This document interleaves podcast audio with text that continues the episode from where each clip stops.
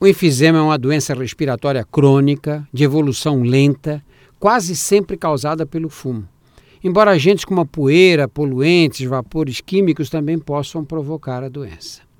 Os alvéolos pulmonares saudáveis são minúsculos, numerosos, esponjosos e elásticos. É neles que ocorre a troca de oxigênio por gás carbônico, essencial para a vida. No enfisema, eles se transformam em, em grandes sacos cheios de ar que dificulta o contato do oxigênio com o sangue, uma vez que foi destruído o tecido por onde passam os vasos. Como os pulmões ficam fracos, menos eficientes, o peito adquire uma forma cilíndrica, bem característica da doença. Os principais sintomas do enfisema são respiração ofegante, com chiado, tosse e sensação de falta de ar. A falta de ar é o pior de tudo, porque ela se agrava à medida que a doença evolui.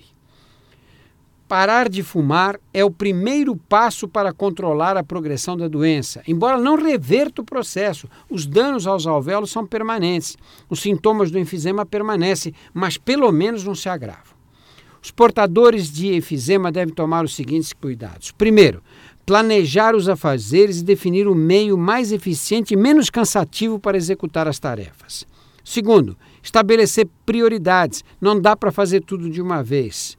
Terceiro, estabelecer períodos de descanso ao longo do dia. E muita atenção. Quem sofre de enfisema, quando tem mais secreção, especialmente secreção amarela ou esverdeada e febre, deve procurar um médico imediatamente, porque pode se tratar de um caso de pneumonia. Portadores de enfisema estão muito sujeitos a pneumonias.